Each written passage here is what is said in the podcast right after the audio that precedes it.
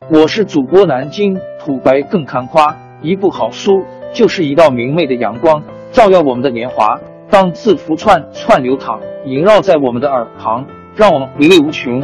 天津上元书院又和你们见面了，欢迎您的收听。听众朋友们，大家好！开讲前先打个小广告。作为主播，你们的关注和打赏是对我努力工作认可的结果，谢谢听众。天津上元书院、南京土白更堪夸主播最新专辑《平话祖国华夏上下五千年》终于上线了，一部宏伟巨作。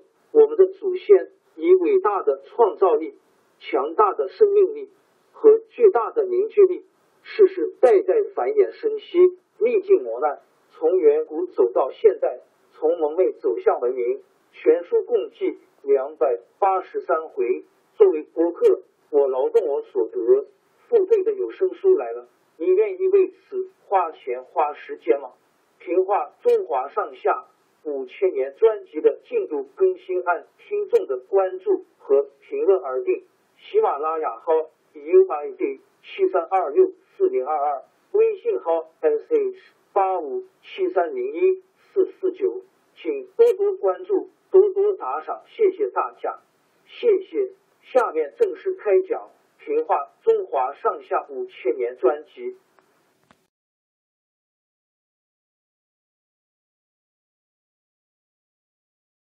宋武帝刘裕在南方建立了宋朝后，过了十九年，公元四百三十九年，北魏太武帝拓跋焘拓跋氏姓。超英帝灭了十六国中最后一个小国北凉，统一了北方。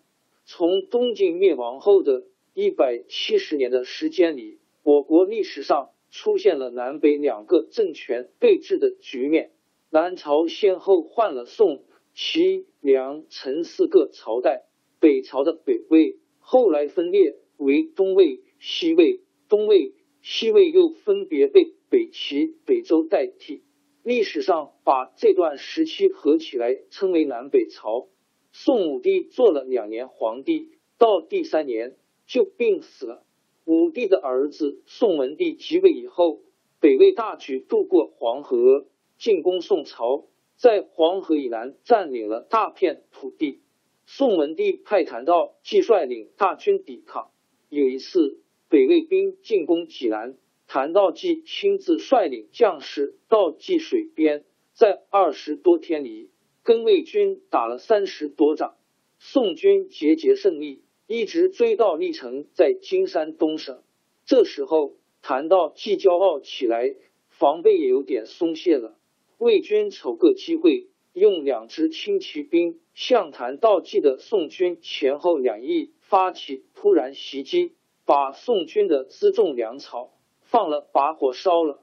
谭道济的将士虽然英勇善战，但是断了军粮，就没法维持下去，准备从历城退兵。宋军中有个兵士逃到魏营投降，把宋军缺粮的情况告诉了北魏的将领。北魏就派出大军追赶谭道济，想把宋军围困起来。宋军将士看到大批魏军围上来。都有点害怕，有的兵士偷偷逃跑了。谭道济却不慌不忙的命令将士就地扎营休息。当天晚上，宋军军营里灯火通明，谭道济亲自带领一批管粮的兵士，在一个营寨里查点粮食。一些兵士手里拿着竹筹，唱着计数；另一些兵士用斗子载粮米。有人偷偷的向营里望了一下，只见一只只米袋里面都是雪白的大米。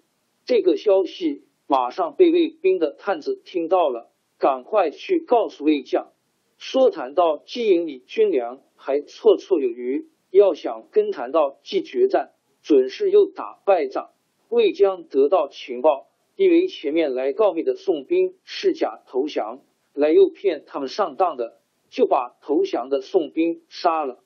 其实魏将中了谭道济的计，谭道济在营里量的并不是白米，而是一豆豆的沙土。只是在沙土上覆盖着少量白米罢了。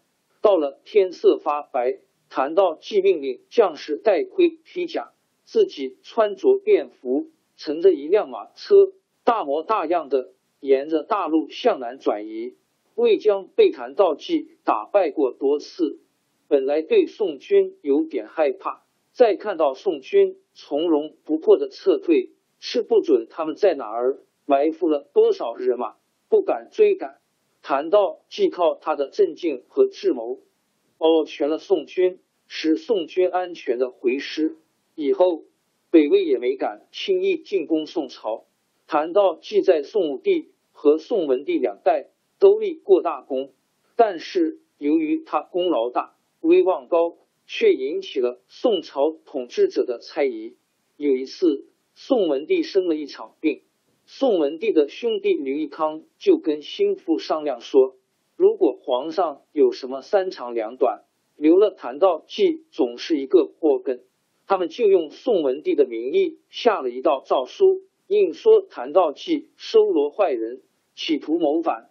把谭道济逮捕起来，要办他死罪。谭道济在他被捕的时候，气得瞪圆了眼，愤怒的目光像要喷射出火焰来。他恨恨的把头巾拉下，摔在地上，说：“你们不是在毁坏自己的万里长城吗？”谭道济终于被杀了。这个消息传到北魏，魏朝的将士都高兴的互相庆贺。说谈到季一死，南方就没有叫人害怕的人了。后来宋文帝也很后悔。有一次，北魏的大军打到江北的瓜埠（今江苏六合），宋文帝在健康的石头城上瞭望远处，很感慨的说：“如果谭道济还活着的话，不会让胡骑横行到这个地。”王朝更迭，江山易主。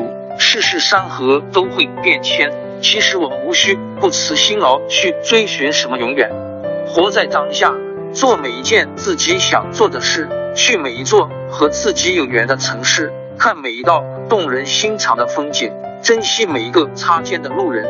纵算经历颠沛，尝尽苦楚，也无怨悔。感谢您的收听，朋友们，让我们下期再见。